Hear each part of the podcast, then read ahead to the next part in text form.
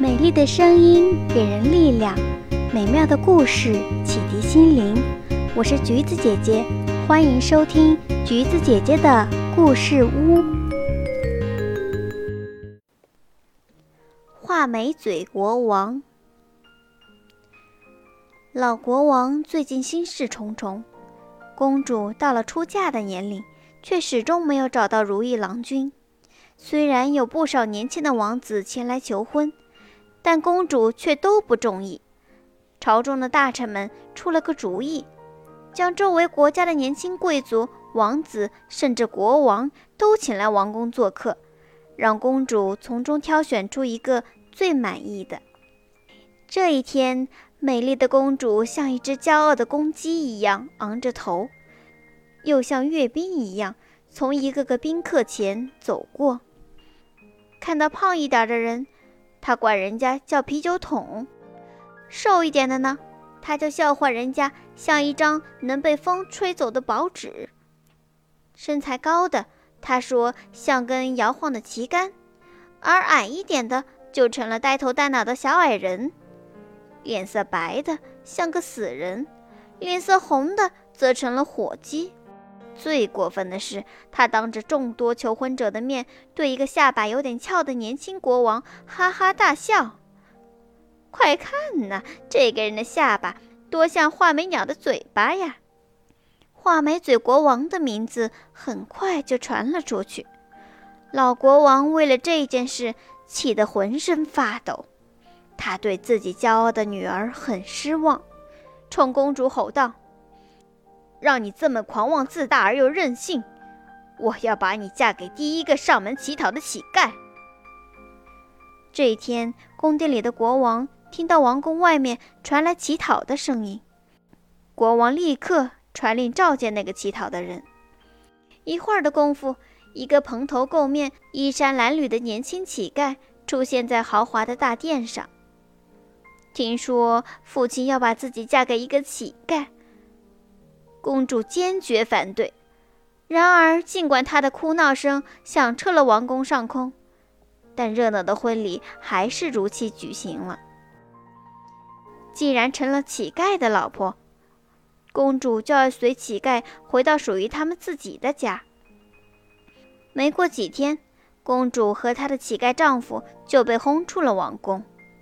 一路上，他们风尘仆仆。这天，公主的眼前出现了一片郁郁葱葱的大森林。公主惊叹道：“多茂盛的森林啊！它的主人是谁呢？”乞丐丈夫说：“这还用问？这里的主人是画眉嘴国王。”公主听了，心里不是滋味。本来她可以拥有这片森林的，穿过森林是一片辽阔的草原。雄鹰在天上翱翔，微风送来阵阵鲜花和青草的芬芳。公主陶醉了，她动情地说：“多美丽的草原呐！它的主人又是谁呢？”乞丐丈夫说：“这更不用说了，是画眉嘴国王的领地。”公主听了很难过。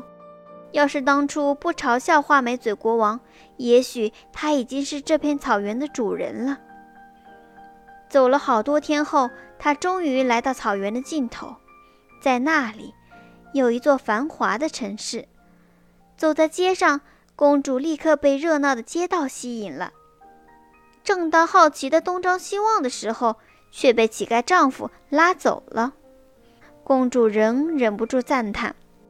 谁要是能拥有这个富裕的城市，谁一定是最成功的国王。乞丐丈夫说：“告诉你吧，这里的主人就是画眉嘴国王。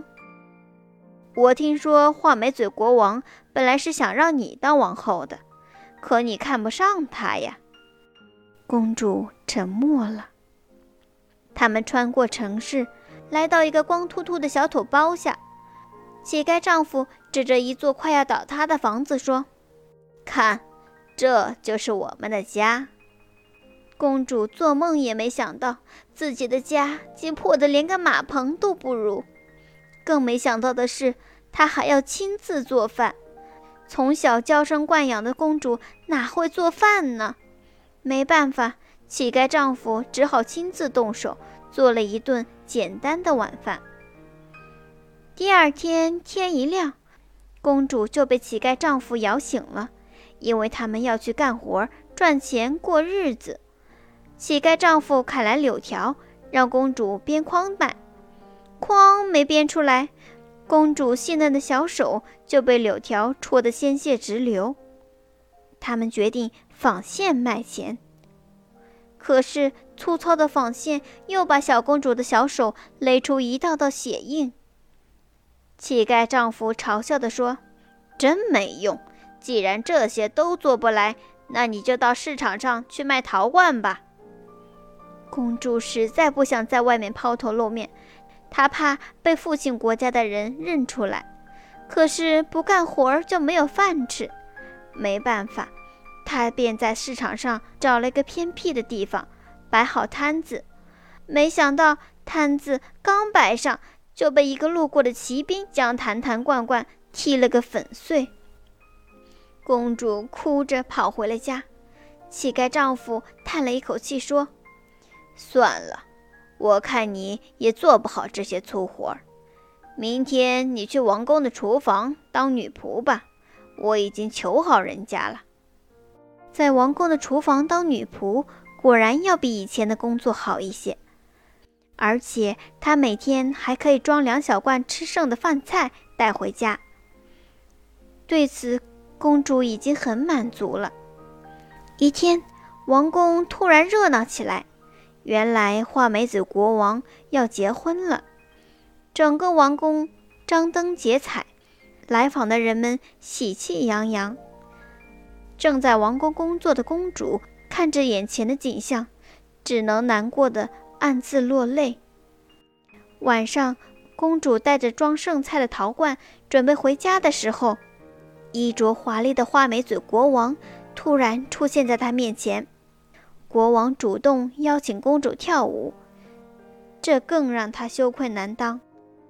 公主转身想跑，没想到一个踉跄，摔倒在地，身上带的陶罐摔碎了，残汤剩饭洒了一地。